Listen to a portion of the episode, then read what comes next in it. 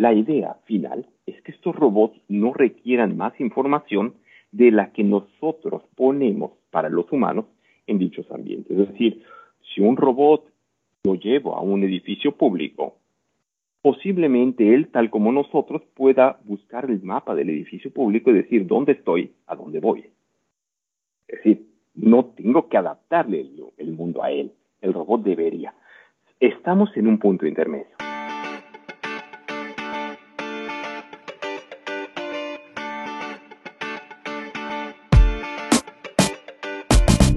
Buenos días, soy Juan Manuel Aguaxin y esto es Digitalizados, el podcast donde platicamos sobre los retos que la era digital nos plantea.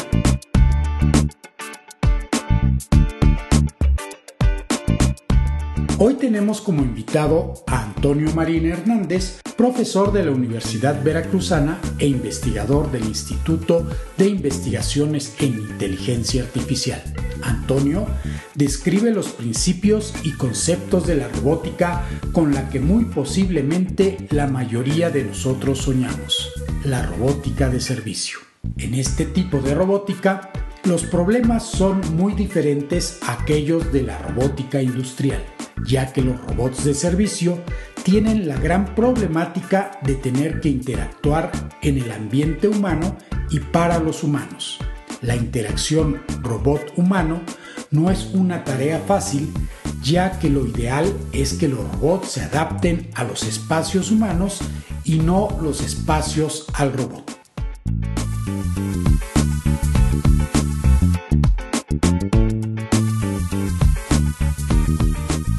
Hola, buenos días y bienvenidos a un nuevo episodio de Digitalizados. Hoy tenemos a un invitado especial desde tierras veracruzanas, a Antonio Marín Hernández, quien es profesor de la Universidad Veracruzana e investigador del Instituto de Investigaciones en Inteligencia Artificial. Bienvenido, Antonio. Muchas gracias por la invitación para estar con tu auditorio, Juan Manuel. Déjame comentarte, Antonio, que estoy súper contento de tenerte hoy como invitado, porque además de que es el día más próximo al aniversario del podcast, lo iniciamos hace dos años, el 14 de julio, por lo tanto lo hace el episodio más próximo a ese aniversario. Entonces, pues estoy súper contento de tenerte aquí y además de que seas miembro de la Universidad Veracruzana, una universidad a la cual le tengo especial afecto porque cuando yo regresé del doctorado, pues me integré a la UDLA, pero teníamos un convenio con la Universidad Veracruzana y fue uno de los primeros lugares externos a la Universidad de las Américas donde también di clases a universitarios. Entonces, pues fue un aprendizaje muy grande con muchas experiencias y anécdotas muy bonitas que guardo con mucho cariño. Ah, no, pues eh, yo estoy feliz de que me hayas invitado y qué bueno que tengas este segundo aniversario. La verdad, felicidades. Gracias, Antonio.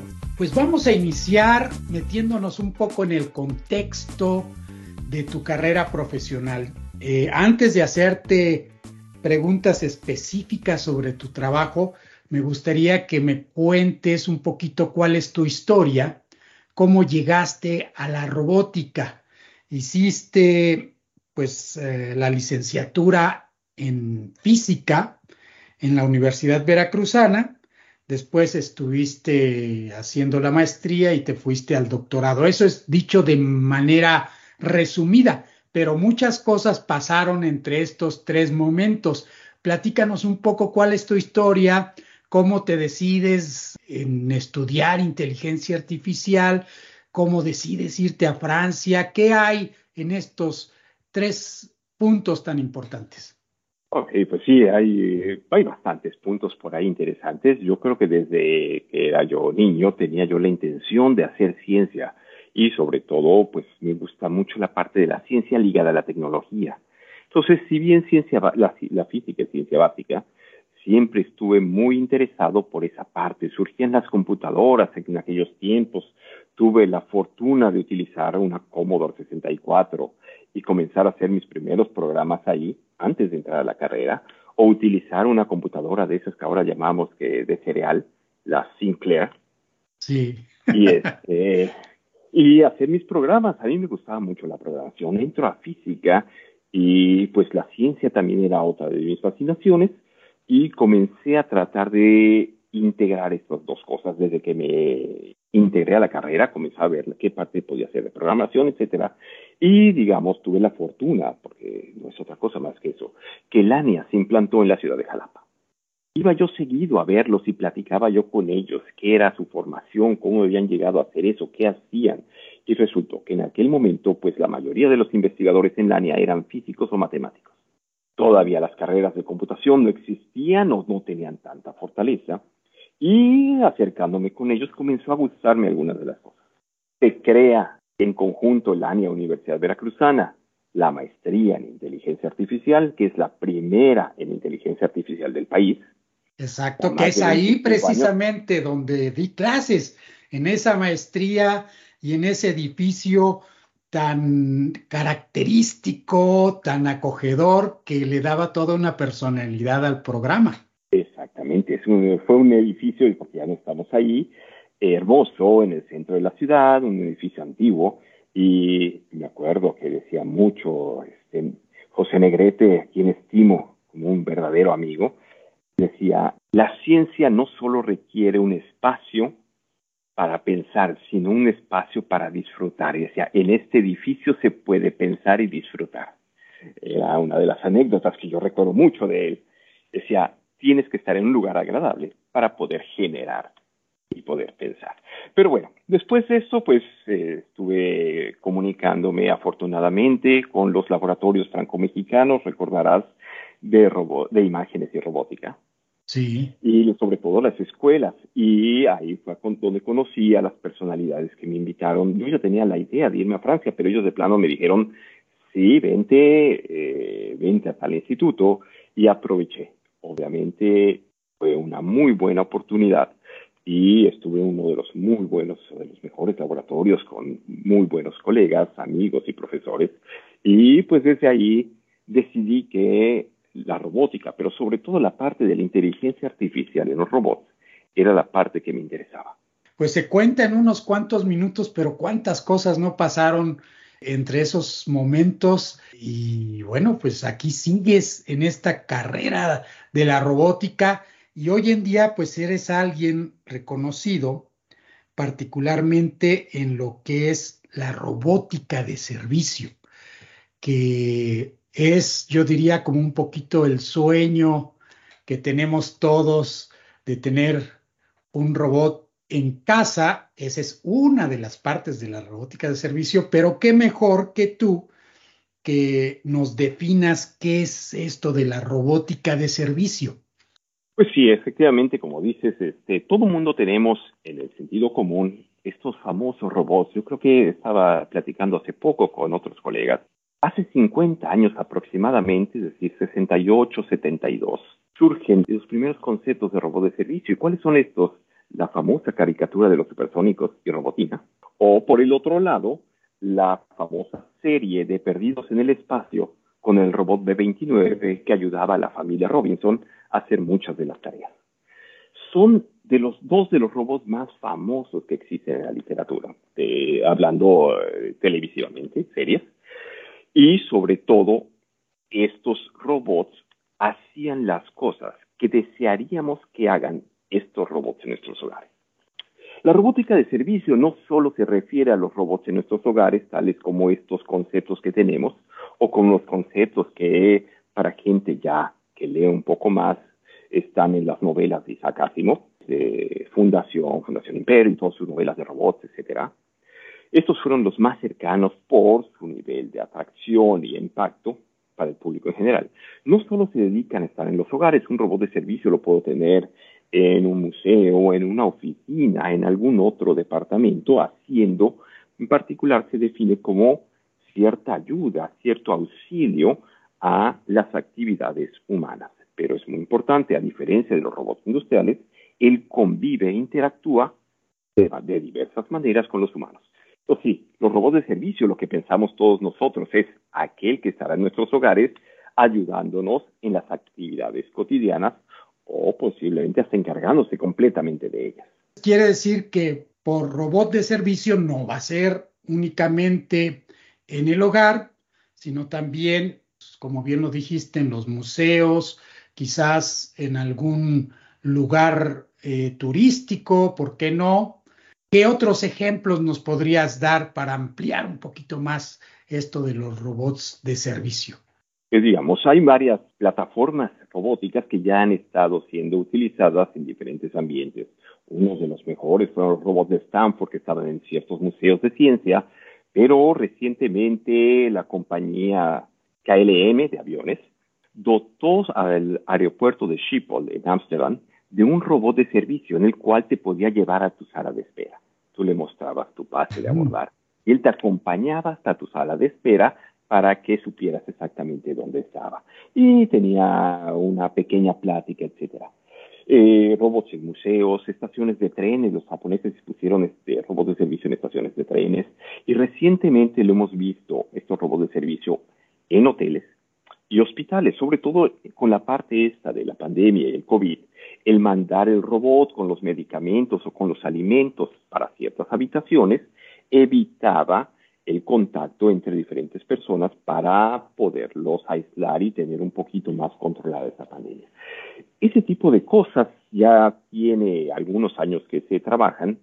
Nosotros trabajamos igual con robótica de servicio, alrededor tenemos como 18 años trabajando en robótica de servicio y los avances han sido significativos, bastante importantes. Los robots pueden ahora aprender un mapa, generar un mapa del entorno donde van a trabajar. Pueden planificar las trayectorias, pueden esquivar obstáculos fijos y dinámicos, pueden reconocer personas e interactuar con ellos, todavía de manera muy modesta. Pero de estos ambientes que estamos platicando, donde ya, digamos, hay productos exitosos, a llegar a un hogar, todavía hay un salto interesante a resolver. Ahora, si tuviéramos que establecer la diferencia entre un robot de servicio y un robot industrial, como qué cosas serían las que tienen la mayor diferencia donde existe una distancia más grande? Yo creo que dependiendo el robot, pero la mayoría de los robots industriales actuales están en lo que se conoce como una jaula.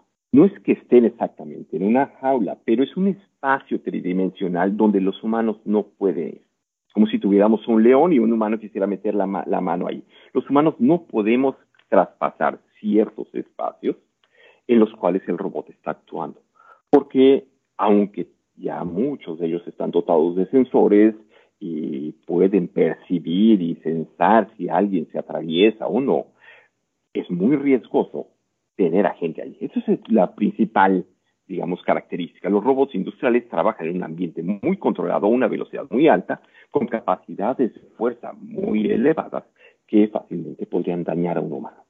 Por otro lado, los robots de servicio tienen que interactuar cotidianamente con los humanos. Entonces, es muy importante, decimos los roboticistas, cumplir con las leyes de la robótica de ánimo.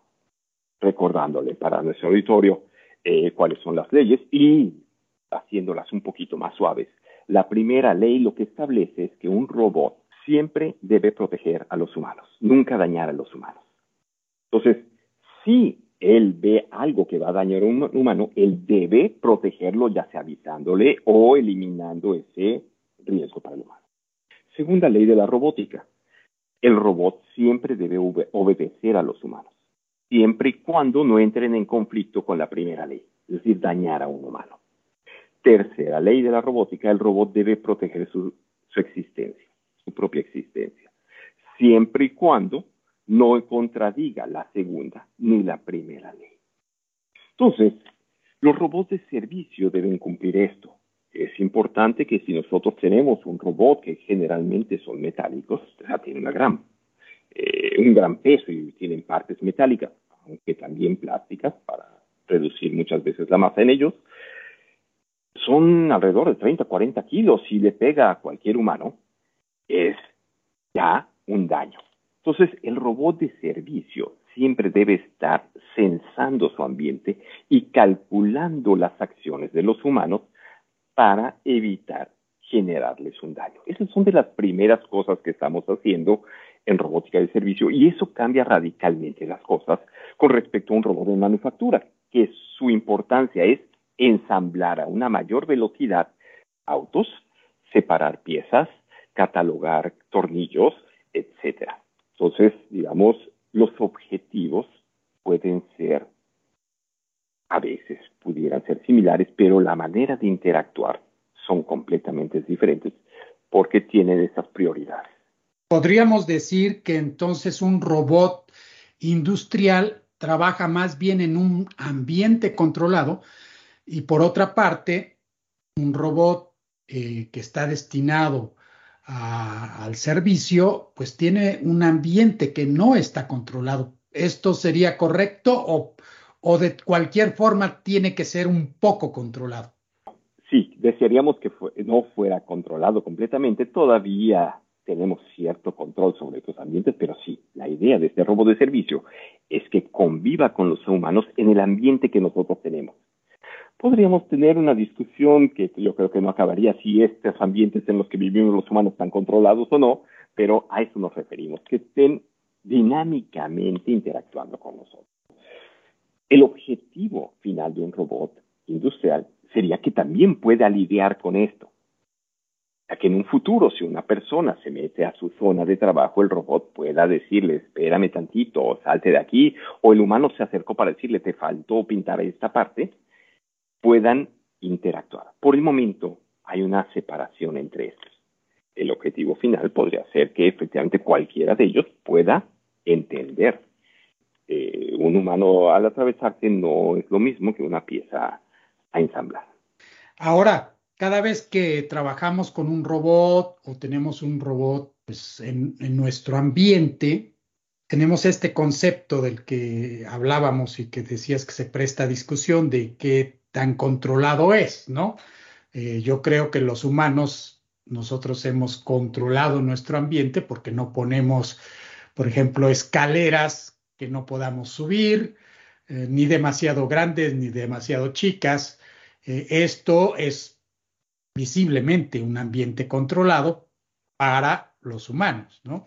De ahí me surge la pregunta, ¿el robot tiene que venir a nuestro ambiente que fue controlado para los humanos. Y entonces surge la pregunta, ¿debemos de adaptar el robot al medio ambiente del humano o será que tenemos que adaptar ahora el medio ambiente del humano al robot? Ok, muy buen punto. Efectivamente, yo creo que los primeros robots requirieron una modificación del ambiente. Para que pudiéramos tener estos robots de servicio, les pintamos líneas en el piso, seguidor de líneas, para que pudieran dar en un hospital y entregar medicamentos en cada habitación. O pusimos tags, estas etiquetas de radiofrecuencia, identificadores de radiofrecuencia, o pusimos códigos QR, algunas cosas. Los primeros trabajos en robótica para poder avanzar, como en toda ciencia y tecnología, trabajamos con un idealismo y decimos, bueno, vamos a considerar esa parte. La idea final es que estos robots no requieran más información de la que nosotros ponemos para los humanos en dichos ambientes. Es decir, si un robot lo llevo a un edificio público, posiblemente él, tal como nosotros, pueda buscar el mapa del edificio público y decir dónde estoy, a dónde voy. Es decir, no tengo que adaptarle el mundo a él el robot debería. Estamos en un punto intermedio en que todavía le ponemos lucecitas, todavía ponemos ciertos este, marcadores, pero la idea final será que el robot debería interactuar en nuestro mundo que fue hecho para los humanos y que con todos lo que decíamos, controles, etcétera, no es una tarea nada fácil para un robot. Me hiciste recordar el trabajo en el AS que seguramente tú estuviste involucrado o al menos cerca de este trabajo, en el que se les ocurrió que con los pósters que había en el laboratorio podían localizar al robot. ¿no? El robot ya sabía dónde estaba porque reconocía los pósters. Entonces reconocía, vamos a decir, había un póster de Platini en algún lugar y decía, ah, estoy en la oficina de Antonio. Sí, exactamente, claro. Sí, yo participé en ese proyecto y la idea es un poco emular lo que hacemos los humanos. Cuando tú vas a un centro comercial, tienes los letreros, te ubicas con un montón de referencias que cognitivamente las tenemos representadas en nuestro cerebro, pero que no somos conscientes de toda esa información que nosotros estamos poniendo y la manera más fácil de darnos cuenta es cuando nos cambian una tienda. De repente decimos, aquí había algo. Y entonces somos capaces de decir, ah, aquí había una tienda de zapatos, había esto, esto. Por poner un ejemplo, hay muchos ejemplos como estos en la vida cotidiana. El robot entonces debería utilizar esta información para decir, sí, este, eh, Juan Manuel les gusta el fútbol, puso un póster de esto en su oficina y es fácil ubicar porque él, él le gusta este tipo de póster, lo ha cambiado. Ah, posiblemente ahora lo cambió por uno de Messi etcétera, etcétera. Pero tal como los humanos hacemos esa inducción para poder saber qué representa y cómo están los espacios, hiciéramos que los robots hicieran efectivamente eso. Pero sí, efectivamente, el chiste sería hacer eso, que el robot extrajera la información de manera similar a como lo hacemos los humanos para localizarse, para resolver una tarea, para diferentes cosas, porque nosotros votamos mucha información en todos nuestros ambientes. Sí, me hiciste recordar algo que me pasó alguna vez en una tienda, en un supermercado que estoy acostumbrado a ir, y pues un día tuve que ir a otro supermercado de la misma línea de supermercados y las cosas estaban dispuestas de manera diferente, pero el ambiente era igual, en cierta forma, ¿no? Y me sentí perdido porque las salidas no estaban en donde yo estaba acostumbrado a tenerlas, eh, todo estaba volteado, ¿verdad? Entonces sí sentí algo que me descontroló un poco.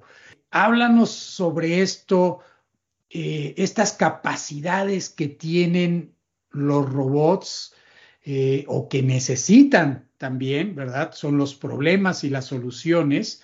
Eh, está ese problema, recuerdo muy bien que lo llamaban el kidnapping. Secuestrado, el robot secuestrado. Secuestrar al robot y está en un lugar, lo secuestras, es decir, no le indicas qué movimiento se hizo y lo pones en otro lugar y a ver cuánto tiempo tarda en localizarse, ¿no? Eh, háblanos un poquito de este tipo de problemas que se tienen que resolver y las soluciones, cómo se están resolviendo. Sí, efectivamente tiene. El problema es un problema, digamos, clásico de la robótica que se llama el robot secuestrado. Entonces, el robot generalmente lo que utiliza es sus sensores para calcular la odometría. Es decir, a través de sus sensores mide generalmente la cantidad de vueltas que da cada una de sus llantas y a partir de ese cálculo puede decir en qué posición está. ¿Qué pasa si yo lo levanto y lo llevo a otra posición? El robot ya no está donde él cree estar. Y entonces actuaría de manera diferente. Entonces, eh, le llamamos el robot secuestrado y hay múltiples versiones de este problema. Mencionas los supermercados. Nosotros tuvimos algunos eh, problemas con esto. Quisimos llevar robots a supermercados. Y generalmente los robots, en la actualidad, utilizan un sistema láser para localizarse. El sistema se llama un sistema de telemetría láser, también conocido como LiDAR, y este sistema lo que hace es tiene un rayo láser que rebota en un conjunto de espejos, rebota con los obstáculos y es percibido nuevamente por el robot, y el robot puede saber a qué distancias están los obstáculos. El láser eh, de 360 grados, que trae de completamente una esfera, etcétera. Bueno, ese es el sensor más utilizado en los láseres. ¿Cuál es el problema? Solo sabe la distancia a los objetos. Y entonces, ¿cuál es el problema al que nos enfrentamos? Con un robot en un pasillo de supermercado, todos lucen igual. Para sus sensores, que es mide la distancia a los objetos, él no sabía en qué pasillo estaba, porque él sabía que estaba en un pasillo. pero no podía saber en cuál de los 5 o 20 pasillos del supermercado estaba simplemente con sus sensores láser. Es muy importante, nosotros este, lo hemos visto, pero no solo nosotros, toda la comunidad científica lo ha visto, es nuestro sentido de percepción más eficiente es la vista. Entonces, nosotros dotamos de información visual a esto. ¿Cómo sabemos en qué pasillo estamos? No necesitamos muchas veces salirnos del pasillo a ver qué letrero hay. Podemos decir eh, más o menos la idea de los pasillos en función de los productos.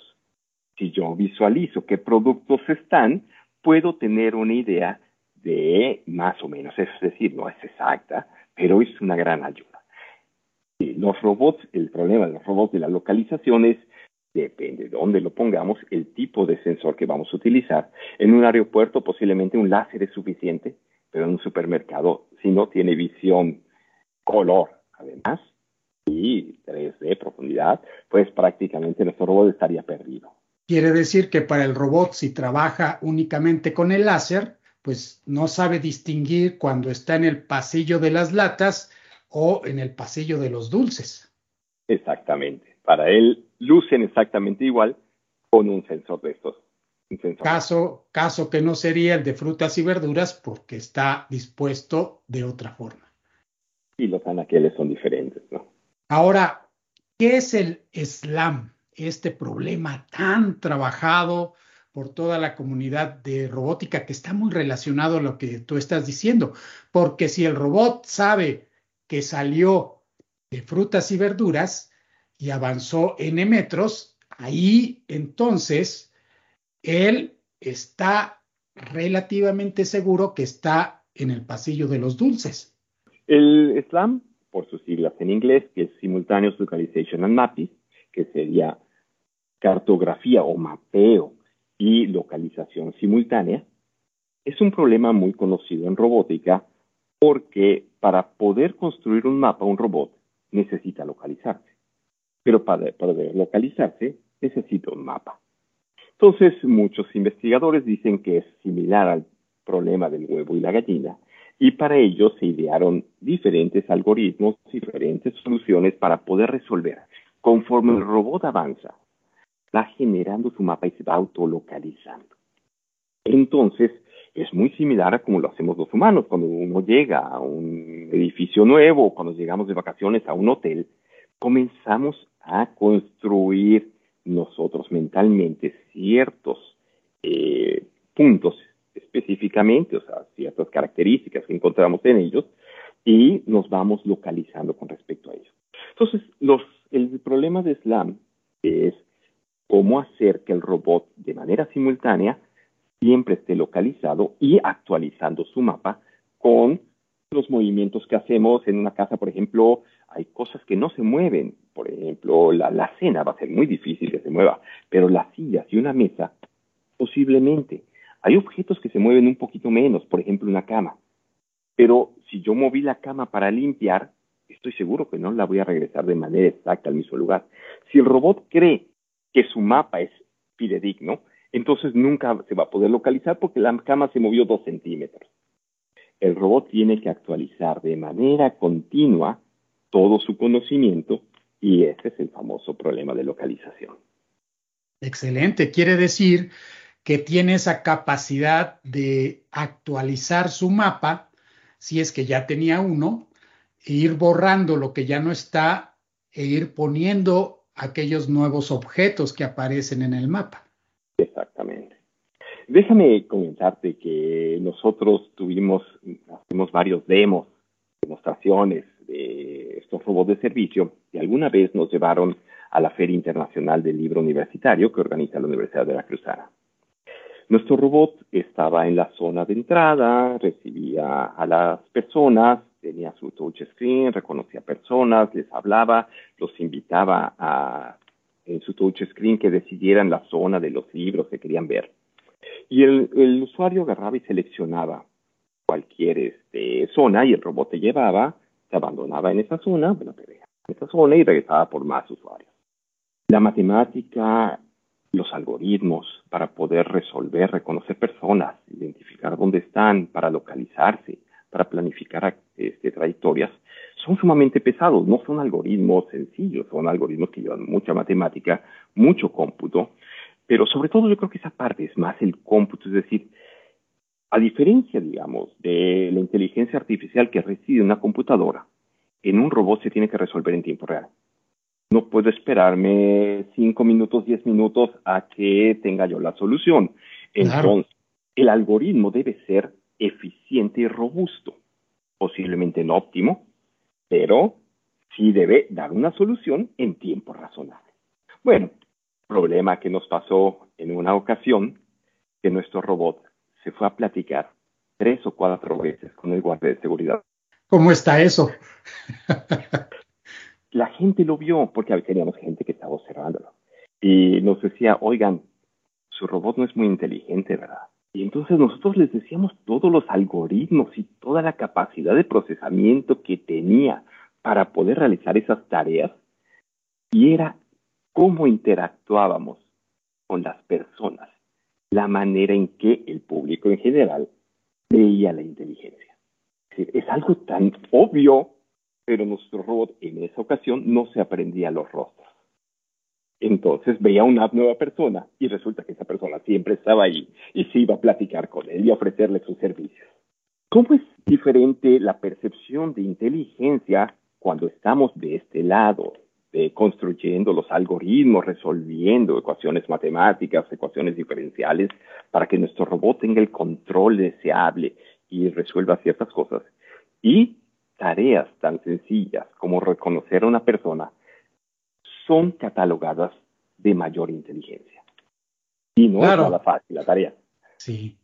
Supongo que el robot decía, pues aquí hay una persona, la voy a llevar a donde quiera ir, mientras que la función de esa persona no era visitar eh, esta exposición, sino vigilar la entrada y cuando no había nuevas personas que llegaran, pues decía aquí tomo a esta persona.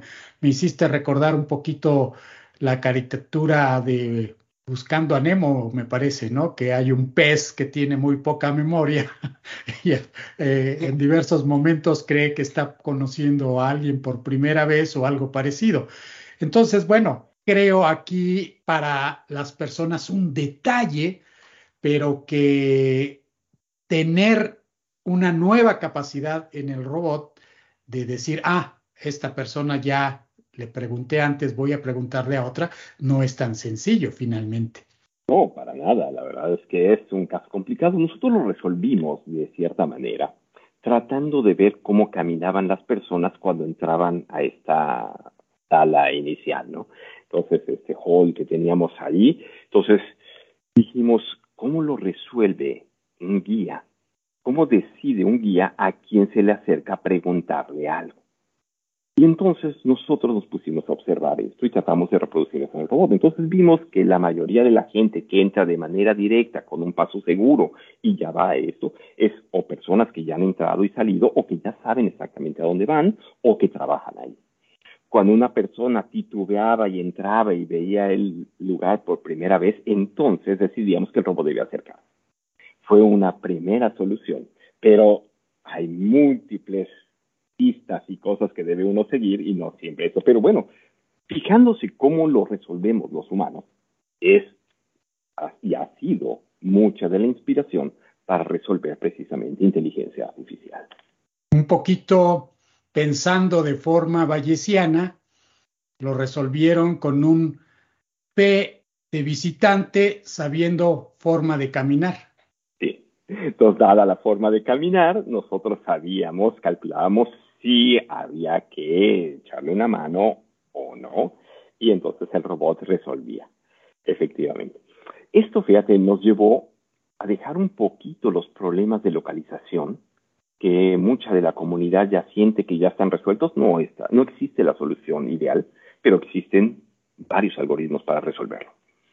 Y comenzar en la parte de interacción humano-robot. Actualmente trabajamos mucho en esa parte que es interacción humano-robot y sobre todo cómo entender a nuestros robots. Robots de servicio, tiene 20 años que los hay para las casas. ¿Cuáles son estos robots de servicio? las aspiradoras. Los robots de aspiradora ya es común encontrar de compañías como Karcher, Electrolux, todas las compañías de aspiradoras los tienen. Hay unos más comerciales, menos comerciales, más caros, más este, o, eh, o baratos, pero ya hay muchos. Ya tenemos trapeadores de, césped, de pisos, ya tenemos podadoras de césped, ya tenemos limpiadores de piscina. Pero la mayoría de estos robots no se comunican entre ellos ni con los humanos. Entonces, ¿qué es lo que falta? Comunicarse e interactuar. Eso nos llevó entonces a esa parte de interactuar. De repente yo estoy, yo les digo a mis estudiantes, yo estoy en una reunión con mis amigos y se me cayeron las palomitas o los cacahuates. Lo primero que quiero es que mi robot haya entendido el contexto y vaya y recoja los cacahuates, pero que no se ponga a aspirar toda la habitación en ese momento. Claro. Ese tipo de problemas que parecieran evidentes para los humanos llevan una complejidad algorítmica interesante a resolver y es lo que nos ha motivado recientemente a ir mucho a esta parte de cómo modelar esta parte que los humanos tenemos porque al final de cuentas el robot entiende ecuaciones. Pues muy interesante esto que acabas de mencionar, porque finalmente cuando llevas a tu robot a un ambiente diferente al de laboratorio o a un ambiente menos controlado, surgen nuevas oportunidades de investigación. Aquí lo has dejado muy claro, pues se dan cuenta que hay, hay otro problema a resolver que tiene que ver con la interacción humano-computadora, bueno, o humano-robot más bien, ¿verdad? Que finalmente, bueno, tiene una computadora como cerebro, pero pues aquí hay un elemento mecatrónico que está interactuando con el medio ambiente y con los humanos. Esto me lleva a la próxima pregunta. ¿Qué tan factible es que en un futuro podamos tener robots en el hogar? Ya lo mencionaste, ya vimos algunos robots que ya llegaron a casa, que son las aspiradoras, limpia piscinas, cortacésped, ya tienen un pie dentro, pero todavía nos falta bastante camino para tener a la robotina. ¿Cómo ves el panorama en este sentido? Falta un salto interesante y sobre todo es este, es este salto de interpretar correctamente a los humanos. Eh, puede ser que rutinariamente mi robot siempre tenga que aspirar mi casa a tal hora, que es a la hora que yo me fui al trabajo. Pero en alguna ocasión yo llegaré de mi trabajo antes o pasará un día feriado y me quedaré en casa. Y el robot tendrá que comenzar a entender estos contextos para poder trabajar de manera eficiente en ellos. Entender a los humanos, poder interactuar con ellos ha sido una de las cosas más importantes de los últimos trabajos de la comunidad científica. Cuando, siendo muy optimista, se espera que estos robots pudieran hacer su incursión, ya como productos comerciales, la mayoría de las compañías está pensando que en unos 15 años ya puedas tú adquirir los primeros. Existe unas versiones, por ejemplo, existe Pepper, eh, de la compañía Aldebaran Robotics, bueno, inicialmente Aldebaran Robotics, después se convirtió en SoftBank Robotics, de que tienen un robot que vendieron en Japón, pero pues que no es más que un celular con ruedas y que sí interactúa muy, de manera muy bonita, es muy agradable, pero no puede hacer más cosas más que ciertas actividades como hacerte una llamada o recordarte lo que te hace tu teléfono celular queremos que el robot realmente manipule, lleve, ayúdame con esto, trae esto, eso todavía no llegamos a hacer. Yo espero que, tal vez no 15 años, pero tal vez un poquito más, pueda ser factible tener estos robots en los hogares. Daremos pequeños avances y de repente, como toda ciencia y tecnología, grandes pasos. Y iremos acumulándolos para finalmente, posiblemente, y en 15 años, posiblemente menos o más, que tener este tipo de productos comerciales. Y los primeros no serán nada en comparación con los que tengamos dentro de unos 50 años. Mencionaste Japón y la mayoría, creo yo, de nosotros, vemos a Japón como el país más avanzado en temas de robótica. ¿Es esto cierto o consideras que pues hay otros países que están a la par de Japón. Eh, en Japón, pues llama mucho la atención que buscan tener estos robots de compañía. Eh, es muy típico ver a un robot que ya está en los hoteles, vamos a decir, en, el, en la recepción. Le puedes hacer ciertas preguntas y eso pues da ciertos aires de futuro que ya está aquí, de ciencia ficción, pero a lo mejor y, no, no hay tanta tecnología en estos robots y hay otra comunidad que verdaderamente esté desarrollando cosas más interesantes en términos de inteligencia. ¿Cuál es tu opinión al respecto?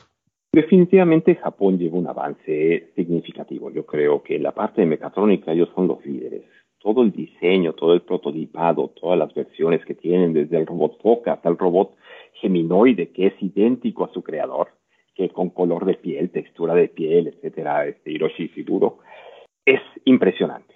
Sin embargo, por ejemplo, nosotros tenemos mucho la idea del famoso robot de Honda, de la compañía de autos, que se llama Asimov. Este resulta que, aunque es muy avanzado mecatrónicamente, la inteligencia solo están reproduciendo la inteligencia de lo que los demás laboratorios alrededor del mundo hacen. ¿De dónde? De Europa, de Estados Unidos, de Norteamérica, eh, Asia, de todos lados se generan muchas ideas y muchas veces estas compañías los adoptan y los van poniendo. Yo creo que desarrollos en cuanto a inteligencia hay en todo el mundo. Latinoamérica contribuye de manera sustancial también en esa parte no al mismo nivel, pero creo que hay muy buenos investigadores y centros de investigación en Latinoamérica y particularmente en México tenemos muy buenos grupos de investigación a nivel excepcionalmente bueno, que pueden compararse con cualquiera del, del mundo. Tenemos al INAOE, tenemos al CIMAT, tenemos al CICESE, muchos de ellos se comparan y universidades como la UTA, el TEC de Monterrey, la UNAM, poli también tiene contribuciones interesantes. Sí, la parte yo creo que de desarrollo de prototipado mecatrónico van muy avanzado. Sin embargo, la parte de diseño de la computación, de los algoritmos y toda esa parte, creo que estamos en competencias similares en todo el mundo. Y como te digo, yo particularmente considero que muchos de nuestros colegas en México tienen trabajos excepcionales. Sí, así lo creo yo también y me ha sorprendido ver que en numerosas ocasiones los equipos mexicanos han ganado las competencias internacionales. ¿Han participado ustedes en alguna de estas competencias? Desafortunadamente eh, no, hemos participado una o dos veces en la Robocop at Home, eh, que es la de robótica de servicios. Realmente éramos tres equipos en aquella vez, INAOE, UNAM y nosotros. Y digamos, es un reto muy interesante. Yo quisiera que volviéramos a participar, posiblemente el próximo año lo podamos hacer. Pero la robótica es cara todavía, y más para los institutos de investigación y centros de investigación mexicanos. No podemos pagar los millones de pesos que cuestan los robots, son muy caros, muy caros todavía. Y después de eso, es mucho tiempo destinado a estos concursos. Entonces, efectivamente, yo creo que la creatividad de los mexicanos en estos concursos ha sido sumamente importante y creo que después de estos concursos hay la otra etapa, que es a la que nosotros particularmente nos dedicamos, es decir, vamos a resolver ya problemáticas un poquito afuera de esto, sin la idea de un concurso, sino con un objetivo de resolver el robot de supermercado, el robot en el asilo de ancianos, el robot en este en una escuela, que puede este, ayudarte a los nuevos, eh, que puede ayudar a los nuevos estudiantes que llegan y decirles dónde está la cafetería, la biblioteca, etcétera, y que posiblemente son muy similares a los problemas de la robótica en estos concursos, pero bueno, nosotros hemos participado poco. Ojalá tuviéramos los recursos para estar participando siempre. A veces hay que decidir qué hay que hacer, si nos dedicamos a una parte o a otra. A veces hemos combinado, pero yo creo que eso en nuestro caso nos ha limitado un poquito. Claro, los recursos siempre pues, son difíciles de conseguir y además, si ya tienes el robot, tienes que buscar ahora los recursos para el viaje y para enviar el robot, porque pues supongo que enviar un robot que vale pues cerca de un millón de pesos o miles de pesos al extranjero, pues igualmente es muy caro porque hay que comprar seguros, hay que comprar eh, un transporte o lo que se necesite para llevarlo, ¿no? Cajas especiales, entonces conlleva muchas cosas y pues poco se pueden permitir realizar este tipo de operaciones. Sí, efectivamente, los costos de embalaje, transporte, todo, sí, nuestro robot debe pesar alrededor de unos 40, 50 kilos y este ya no cabe en una maleta, obvio, ni por partes. Eh, ya no lo podemos llevar en maletas y desarmarlo y armarlo. Este, algunos colegas alguna vez que fueron este, decidieron hacerlo así, una de las maletas no llegó. Entonces es mucho riesgo. Este, entonces, bueno, sí, efectivamente es muy interesante. Yo creo que hay mucho capital humano y sobre todo mucha creatividad en, en los mexicanos, latinoamericanos y muchos grupos también así, para poder resolver problemáticas, pero no siempre tenemos los recursos para llevar todos los equipos ya a otro nivel. Los robots de sumo es mucho más fácil, hasta los robots futbolistas, estos Now, es mucho más fácil, caben en una maleta. Los robots, este, los drones, también es mucho más fácil llevarlos que llevar un robot de un metro cuarenta a una de estas cosas, pues bueno, ya es diferente. Claro. Bueno, ya que mencionas tu robot y este robot Now, también yo sé que tú has trabajado en diversos problemas y con diversos robots. Platícanos un poco sobre pues, los robots con los que has trabajado y el tipo de problemas con los que has trabajado y el tipo de soluciones que estás proponiendo. Bueno, nuestro grupo de investigación ha estado trabajando con diversos robots. La mayoría de los robots que trabajamos se les conoce en el argot científico como de manejo diferencial. Utilizan dos ruedas, cada uno de cada rueda tiene un motor y con esto podemos controlar el movimiento de, de nuestro robot y dirigirlo a donde queramos de manera aproximada. No puede hacer ciertos desplazamientos, por ejemplo, nuestro robot no se puede desplazar lateralmente, solo se puede desplazar en curvas hacia el frente y hacia atrás. Recientemente construimos un robot con ruedas que le llamamos omnidireccionales, es decir, este robot sí se puede desplazar en ambos lados. Ya no es holonom, la famosa palabra holonom ya no es holonómico, las restricciones ya no tienen restricciones holonómicas, que son esas famosas restricciones de movimiento, es decir, un automóvil no se puede desplazar a los lados, solo hacia el frente y hacia atrás, es similar a nuestro robot, pero ahora tenemos un robot que puede, imagínense un auto, que puede girar sus ruedas y estacionarse de manera completamente perpendicular al trayecto de la vía. Entonces, este tipo de restricciones ya las evitamos. Las soluciones son interesantes porque trabajamos en una cosa que es cómo percibimos a los robots un humano. Es una caja metálica muchas veces, o a veces tiene forma humanoide. Pero cuando no estamos acostumbrados, y por eso muy bien lo dijiste, nos gusta sacar los robots fuera del laboratorio para que la gente interactúe con ellos. Es importante que el robot ceda el paso a una persona. Entonces, ¿cuál es la mejor manera, por ejemplo, de que el robot le ceda el paso en un pasillo? Haciéndose a un lado, haciendo a otro lado. Hemos estudiado esto con robots diferenciales y omnidireccionales. ¿Cómo, es, cómo interpretamos ese ceder el paso a un humano y cuáles las características de movimiento que más debemos hacer? Esto es ligeramente más fácil con robots con piernas, el Now. Sin embargo, es muchísimo más difícil controlar este tipo de cosas porque, a diferencia de los robots con ruedas, nuestra cámara, en el caso del Now, se mueve hacia arriba y hacia abajo, al igual que nosotros nos movemos nuestra cabeza, pero nosotros sabemos cómo compensar ese movimiento.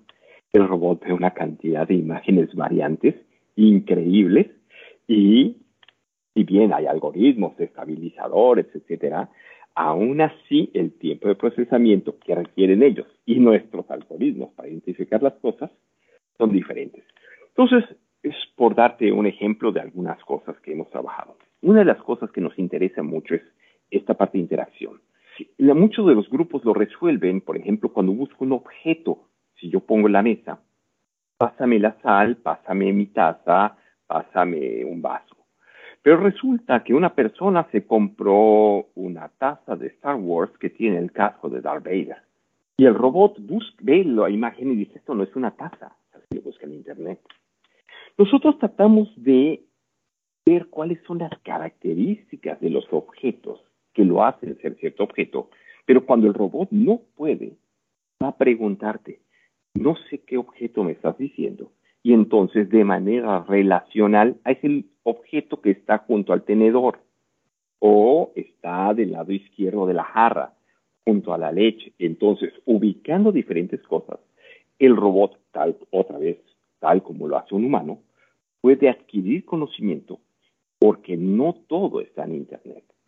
Una, pásame la taza, y eh, posiblemente nosotros tenemos tazas de diferentes figuras, platos de diferentes figuras o objetos diferentes que no necesariamente estarán ahí.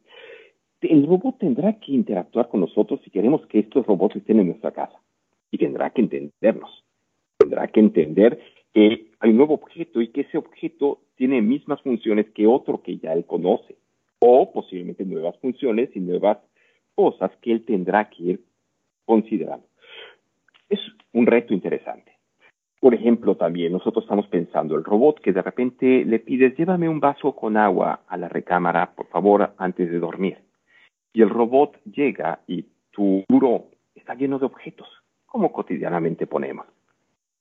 ¿Qué hace el robot? Tal vez busca planos.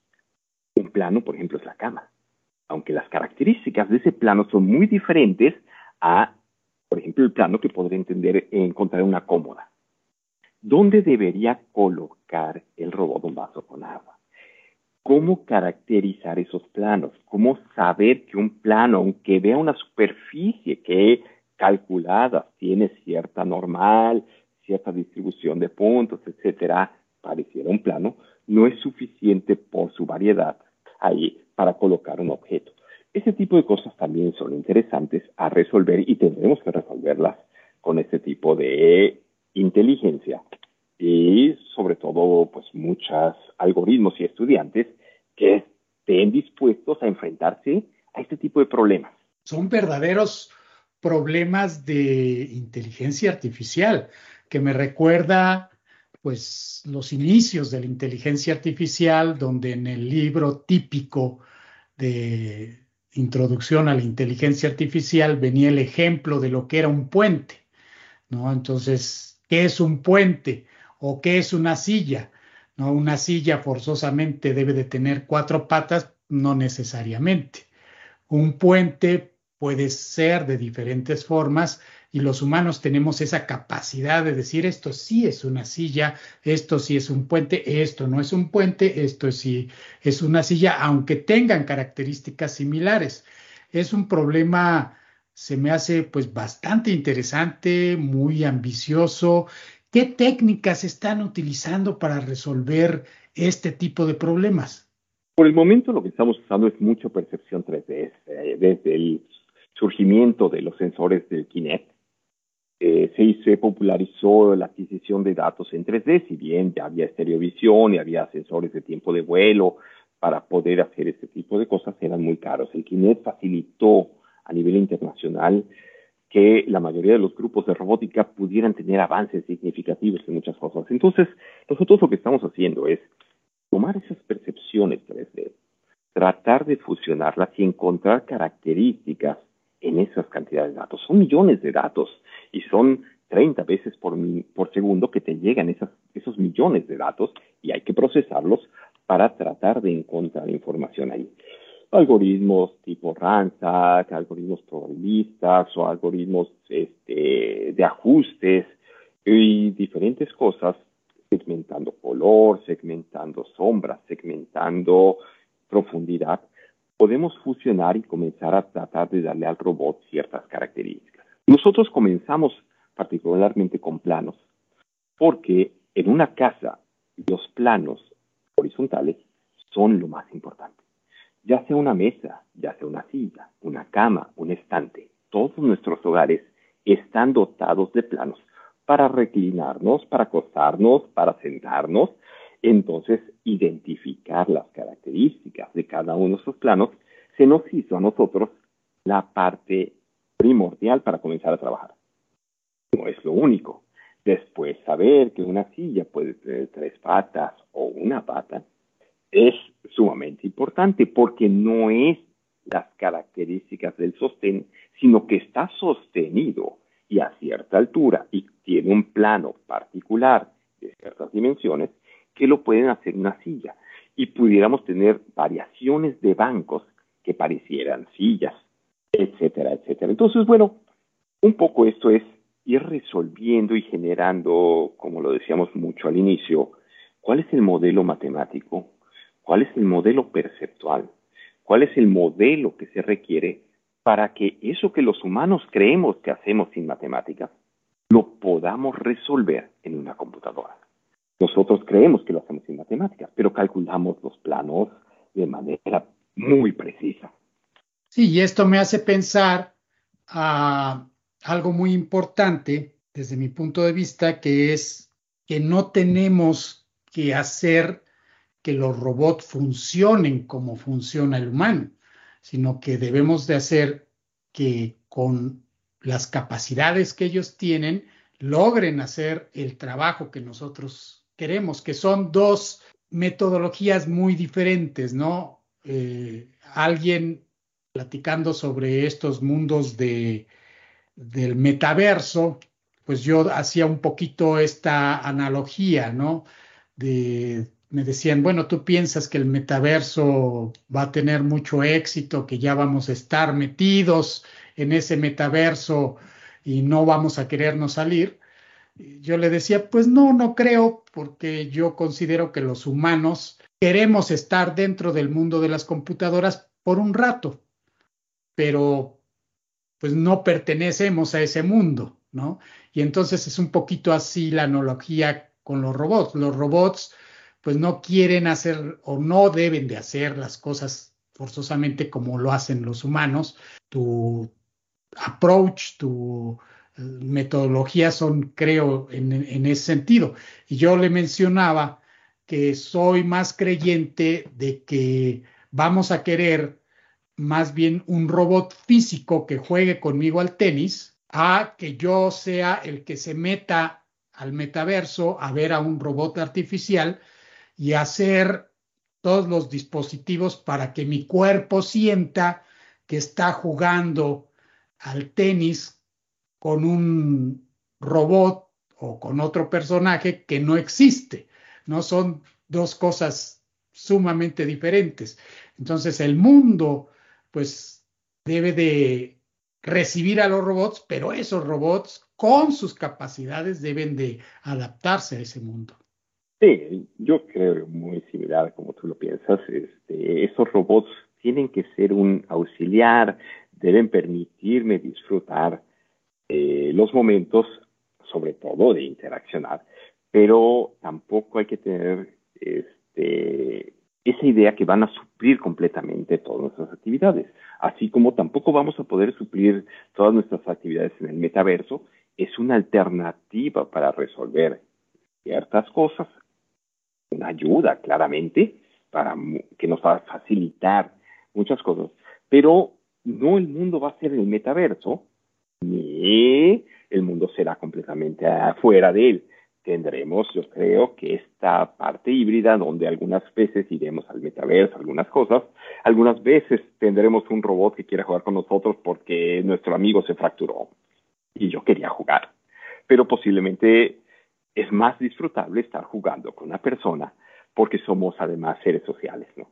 Habremos más y menos sociales, pero en general podríamos decir esto.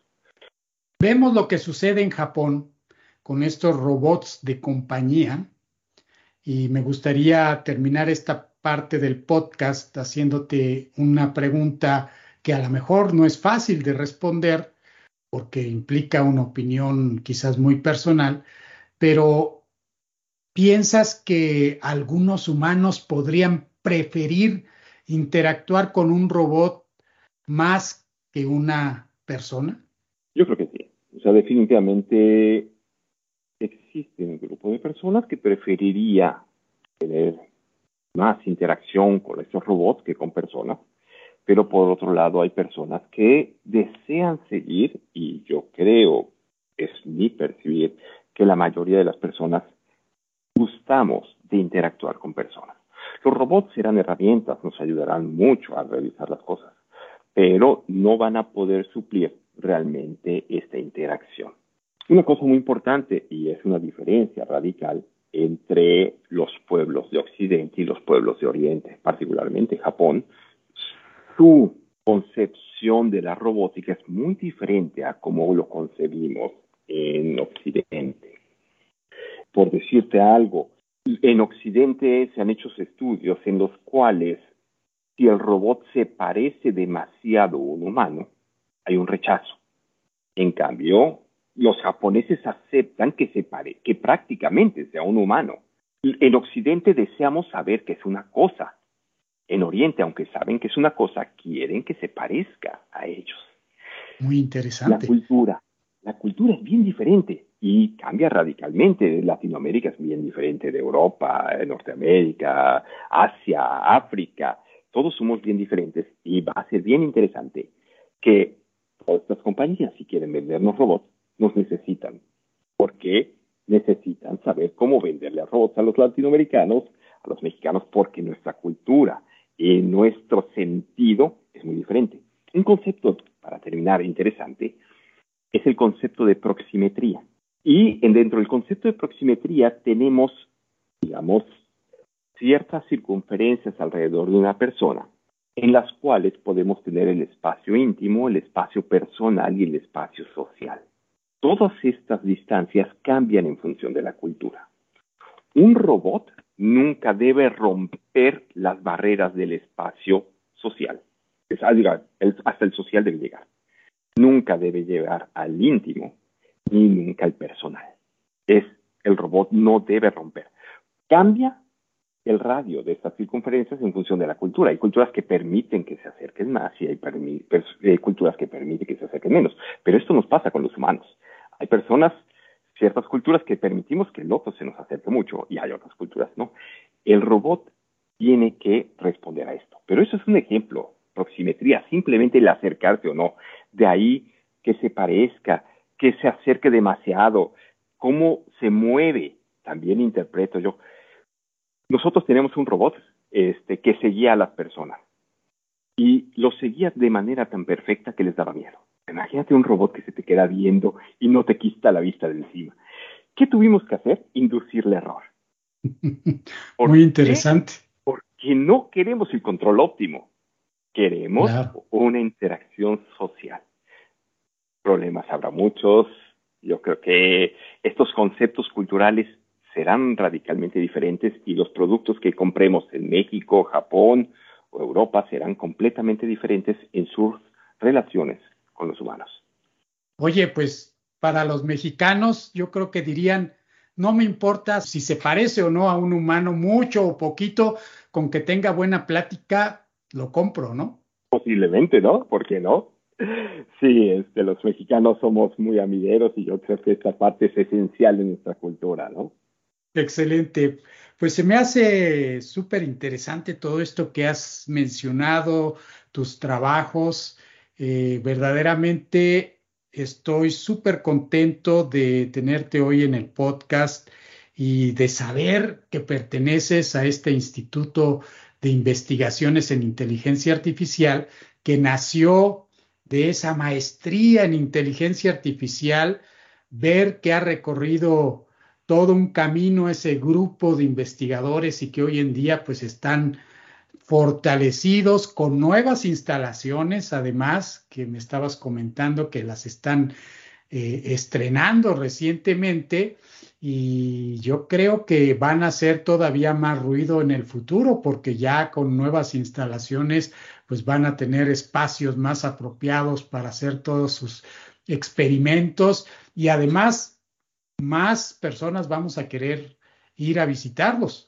Bueno, pues claro que sí, todos están invitados a visitarnos, por ahí nos pueden buscar en las páginas web y este, bueno, eh, escribirnos cualquiera de los investigadores ahí. Estamos deseosos de este, tener contactos para poder llevar estos conocimientos también fuera de nuestros laboratorios. Es muy importante eso y sí, espero que estas nuevas instalaciones nos den un apoyo adicional a todas estas investigaciones que se están realizando en el instituto. Pues vamos a pasar a la parte final de este podcast, que es muy breve, que es un poquito más del lado personal, del lado humano. Nos platicaste que de niño tenías la intención de hacer ciencia. Y hoy, pues estás ya del otro lado y te voy a decir una frase, a ver si la reconoces y que me platiques de ese momento. La frase es la siguiente, cuando vi que no era de juguete, sino de verdad, sentí mariposas en el estómago. ¿Recuerdas quién dijo esto? Dice, ver un robot de verdad me hizo sentir mariposas en el estómago. No recuerdo exactamente, recuerdo que fueron los niños.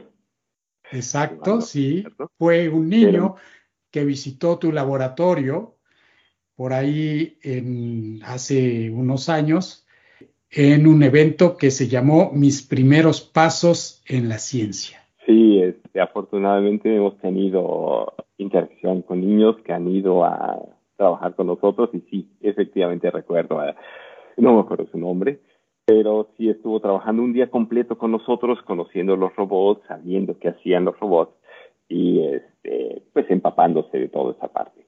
Sí, me acuerdo de, de la frase más que del, del evento, no me acuerdo exactamente. Nuestro robot tiene el nombre de Huberto, UV, ¿cierto? Porque hicimos un concurso entre niños y una niña ganó el concurso en originalidad y le puso eso. Entonces, estamos acostumbrados a llevar niños ahí. Eh, hicimos, una, hicimos que nuestros robots, como tienen que interactuar con personas, puedan entender dibujos. Pusimos a muchos niños a dibujar conceptos como casa, balón, pelota, corazón, luna, sol. El robot se los comenzó a aprender y para verificar los algoritmos los pusimos a jugar Pictionary. Y entonces los niños estaban felices jugando Pictionary con eso. A mí me fascina que estos niños o que la gente que muchas veces no tiene tanto contacto vayan y vean lo que puede hacer un robot, porque ellos serán los usuarios finales de estos productos dentro de estos años. sí, a mí me fascina eso, a mí siempre que me invitan a participar con niños, además aprende uno mucho de ellos. Sí, yo creo que hay mucho que aprender también de ellos y hacen además preguntas muy interesantes. Sí, siempre su capacidad para preguntarse a ciertas cosas, dices, ay, de veras, este, y bueno, cómo se lo explica uno, etcétera, es sumamente importante. ¿Cuál es alguna de las anécdotas que más recuerdas con el trabajo que has realizado? Ha habido momentos inesperados, seguramente, ha habido momentos de decepción, eh, que no funcionan las cosas como nosotros quisiéramos.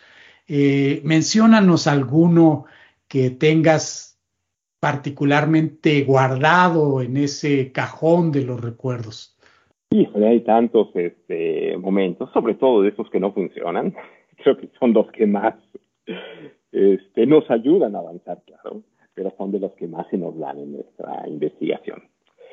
Hay muchas anécdotas, hay muchas cosas. Una de las cosas, por ejemplo, que me acuerdo mucho fue con mi hijo. Cuando me llegó el primer robot, no lo habíamos, no le habíamos puesto ni cámaras, ni el brazo, ni lo habíamos elevado. Era un carrito con llantas, un carrito rojo con llantas nada más. La primera vez que llegó mi hijo, lo agarró como carrito entonces lo comenzaba a empujar. Tenía, yo creo, un año, no hablaba, apenas se hablaba, tal vez. Al poco tiempo nos llegaron las cámaras y entonces la cámara, teníamos una cámara pantil zoom, de esas que se mueven hacia arriba, hacia abajo, etcétera, y se la colocamos y entonces comenzamos a controlar el robot para que pudiera seguir a una persona. Cambió radicalmente el concepto de mi hijo con respecto a ese robot. Es la capacidad de decir, puede percibir, cambia cómo vamos a interactuar. Entonces fue uno de los puntos, yo creo, para mí esenciales de esta vida con los robots, en el cual ya no era un cochecito. A partir de ese momento se, le decíamos, dile que venga. Nosotros lo controlábamos también, todavía no era completamente autónomo, pero ya para él era tener un ojo, era, digamos, un minion, una cosita así chaparrita con una camarita y una bola que seguía. Entonces, es cierto que esas anécdotas son sumamente importantes en mi vida y han hecho que logremos percibir las cosas en el grupo, porque no solo son las mías, también hay de estudiantes que a veces llevan a sus familiares, algunos a sus hijos, a sus mamás y todo, y que ese tipo de lo vio de esta manera, le pareció este tipo de cosas, nos han ayudado mucho a, a cómo debe ser el robot, qué debe actuar, cómo debe funcionar, etcétera. Y bueno, hay pues miles de cosas. La mayoría de la gente siempre se refiere a mí como me dice, oye, ¿sabes qué? Quiero un, que me hagas un robot para que me haga la cocina. Y déjame decirte que a mí me gusta mucho cocinar. Y entonces, lo primero que les digo, no. Un robot que haga la cocina, eso es imposible. Porque entonces todo lo que te va a hacer el robot te va a saber a comida industrial. Porque él solo va a hacer de la misma manera. Ya no va a tener el sazón del humano. Exactamente. ¿Qué es lo que hacemos cuando cocinamos? Resolvemos con los ingredientes que tenemos. A veces no tenemos exactamente los mismos ingredientes o a veces el producto no tiene el mejor sabor y le echamos más, le echamos menos o cambiamos. Esa creatividad va a ser dificilísimo que la encontremos en un robot. Yo, por lo menos en los próximos años, no creo que lleguemos a ese tipo de cosas. Entonces, dediquémonos a hacer la cocina, dediquémonos a hacer la pintura, dediquémonos a todas esas actividades que son creativas y dejemos a los robots que hagan todo lo demás, que nos auxilien. Claro, nos pueden pasar los pinceles o los ingredientes para la receta. Nos pueden ayudar a ver que los huevos estén cocidos, pero hay ciertas cosas que debemos disfrutar como raza humana y que son momentos esenciales de satisfacciones para nosotros y que deben continuar de esa manera. Entonces, sí, cada vez que alguien me dice construyeme un robot para hacerle la comida, yo digo, no, eso nunca lo haría, porque entonces estarías comiendo comida industrializada, es como meterlo a un microondas que te hace la comida, una impresora de comida, y siempre saldrá la misma comida, no tendrías esa variedad. Por ejemplo, eso es de las cosas que también me han impactado mucho cada vez que la gente me pide algo. Oye, pues ya que mencionas que eres amante de la cocina, de cocinar, de preparar platillos, ¿será que podrás preparar un cassoulet ya que estuviste tanto tiempo ahí en Toulouse? Déjame decirte que me queda excelente. Eso dice yo, digo yo y mi esposa, ¿eh? Pero antes que lo pruebes y ya nos dirás si realmente nos queda así. Pero. Bueno, pues para el público que no conoce este plato, descríbenos este plato tan tradicional del sur de Francia, que la verdad a mí también me gusta mucho. Sí, es un plato tradicional del sur de Francia, este, particularmente dicen que de la ciudad de Castelnaudary, aunque entre Toulouse, Castelnaudary y varias otras ciudades por ahí se pelean quién es el creador de este plato, y es un plato muy similar a la cocina española. Lleva unos frijoles muy similares a lo que lleva la fabada, es un frijol blanco grande, no les digas que es lo mismo porque todos se van a pelear, que no es para nada similar. y es un plato interesante, que hay una historia por ahí sobre todo interesante de un cazador que se va a cazar durante uno, dos, tres días y no regresa y la mujer hace el primer día un plato, el segundo día otro plato y el tercer día otro plato y de repente llega el cazador sin haber cazado nada con todos sus amigos. Y la señora se decide juntar todo. Entonces son alubias, es plato confitado, son piezas de cerdo, eh, salchichas, hay una salchicha muy famosa que es la salchicha de Toulouse, y todo esto en un plato como potaje se sirve caliente y pues bueno, es muy sabroso. Para los que lo conocemos, es un plato Muy bueno. Entonces la historia cuenta eso. Entonces, este, esta mezcla son muchos de los platos este, tradicionales, son los platos, digamos, de pueblo o platos que se han generado en, este, en ciertas poblaciones aisladas que tenían ciertas limitantes, son los platos más famosos ahora. Pues todo el mundo. Nada más lo mencionaste, ya se me está haciendo agua a la boca. Así es que con pretexto de ir a conocer eh, el instituto, voy a tener que pedirte que me invites un casulé. Yo sé que me estoy invitando solo, pero lo has descrito tan bien que no puedo evitarlo. Tendremos que hacerlo, vas a ver. Ahora que nos visites, estarás invitado. Pues te agradezco tu participación en el podcast.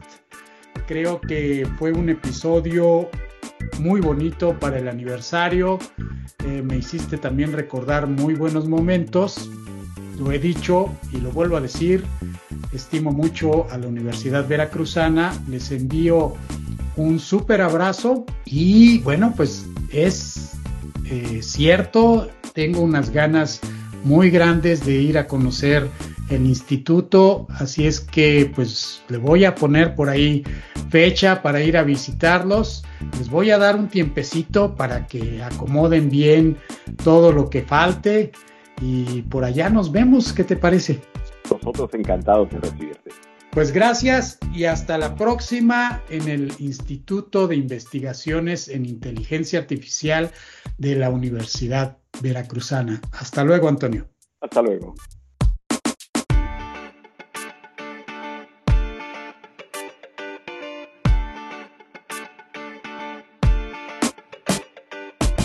Este fue el episodio número 54 de Digitalizados. Pueden encontrar más información sobre Antonio Marín Hernández a través de nuestra página web digitalizados.mx o en la descripción del episodio en Spotify, Apple Podcasts o Google Podcasts. No olvides suscribirte en alguna de estas plataformas y calificar nuestro podcast, ya que esto nos ayuda a que muchos más puedan aprovechar este proyecto. Soy Juan Manuel Aguaxi y los espero en el próximo episodio. Les tengo reservada una interesante plática con quienes están digitalizando al mundo.